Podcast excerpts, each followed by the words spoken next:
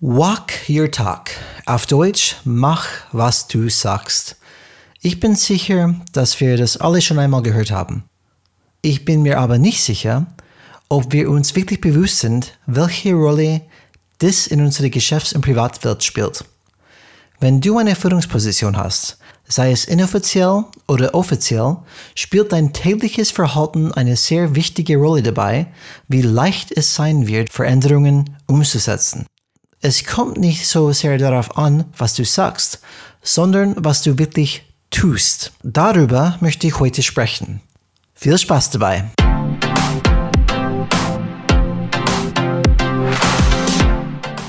Hallo alle Changemakers draußen, willkommen zu Changes Route Podcast, wo wir jeden zweiten Freitag Impulse und Ideen zum Change Management geben.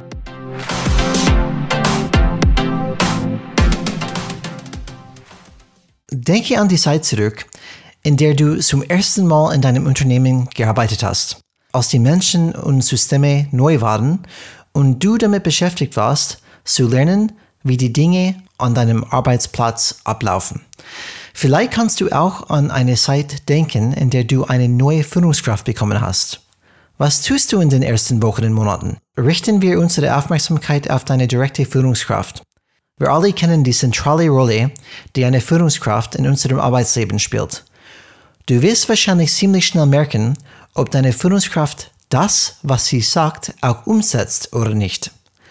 Hattest du zum Beispiel schon mal eine Führungskraft, die vorbeikommt und mehrere Themen auftischt, mit denen du dich beschäftigen solltest? Nicht sofort, aber vielleicht in den nächsten Wochen. Was tust du in dieser Situation? Nun, du kennst deine Führungskraft noch nicht gut. Also ist es wahrscheinlich eine gute Idee, sich mit diesem Themen zu beschäftigen, mindestens erstmal.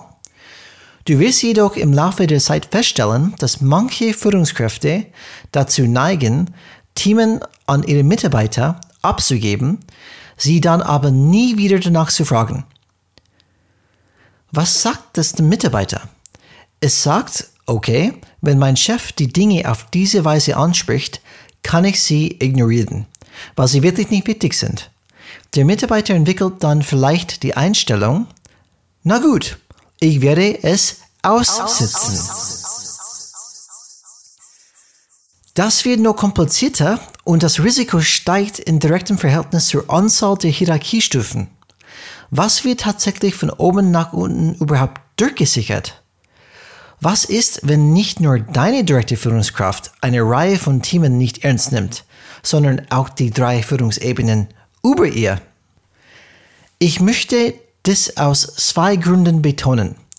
Erstens denke ich, dass der Mangel an Konsequenzenfokus auf allen Führungsebenen typisch ist. Und zweitens fordert dieser Mangel an Konsequenz die Einstellung der Mitarbeiter, dass sie einfach mal abwarten sollten. Was genau das Gegenteil ist, was man braucht, wenn man versucht, neue Veränderungsinitiativen umzusetzen. Wenn es um technische Veränderungen geht, wie zum Beispiel die Einführung eines neuen E-Mail-Programms oder ERP-System, äh, wie SAP zum Beispiel, werden diese einfach durchgeführt und können oft von der obersten Führungsebene durchgesetzt werden. Der Geschäftsführung sieht zum Beispiel sofort, hey, ist das alte Programm noch da? Ja oder nein? Ist das neue da? Ja oder nein? Und kann ziemlich schnell kontrollieren, schauen und, und diese, diese Wünsche durchdrücken durch die ganze Organisation. Wenn es jedoch um Verhaltensänderungen geht, sind diese Dinge viel weniger greifbar und viel schwieriger zu kontrollieren und durchzusetzen, obwohl sie genauso wichtig oder wahrscheinlich wichtiger sind als technische Änderungen wie ein neues E-Mail-Programm. Um ein Umfeld zu schaffen, das bereit für Veränderungen ist, ist es wichtig, dass die Führungskräfte auf allen Ebenen ihren Worten auch Taten folgen lassen. Das heißt, dass sie jedes Thema jeden Tag ernst nehmen und konsequent und diszipliniert handeln. Das bedeutet nicht, dass Sie keine Prioritäten setzen. Wenn Sie Prioritäten setzen müssen, dann sollten Sie Ihren Mitarbeitern vermitteln, was wichtig und was nicht wichtig ist. Wenn die Führungskraft hier konsequent ist und ihren Worten Taten folgen lässt, dann wissen die Mitarbeiter, was wichtig ist und worauf sie sich konzentrieren sollten.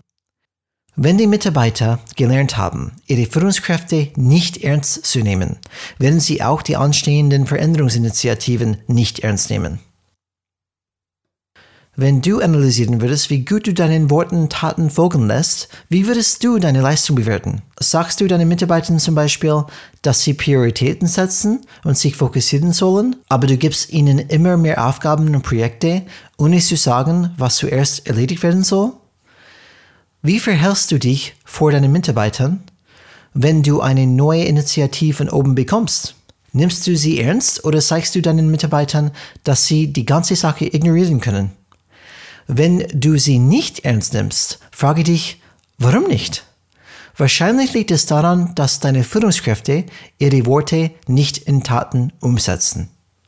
Wir hoffen, dass diese Folge euch zum Nachdenken darüber angeregt hat, wie wichtig es ist, dass ihr euren Worten Taten folgen lässt, besonders wenn es um Veränderungen geht. Bitte abonniere unseren Podcast, um alle neuen Folgen zu hören und wenn sie euch gefallen, Gebt uns bitte eine 5-Sterne-Bewertung bei Apple Podcasts, damit andere unseren Podcast finden können. Vielen Dank und denkt daran, Change is Rad.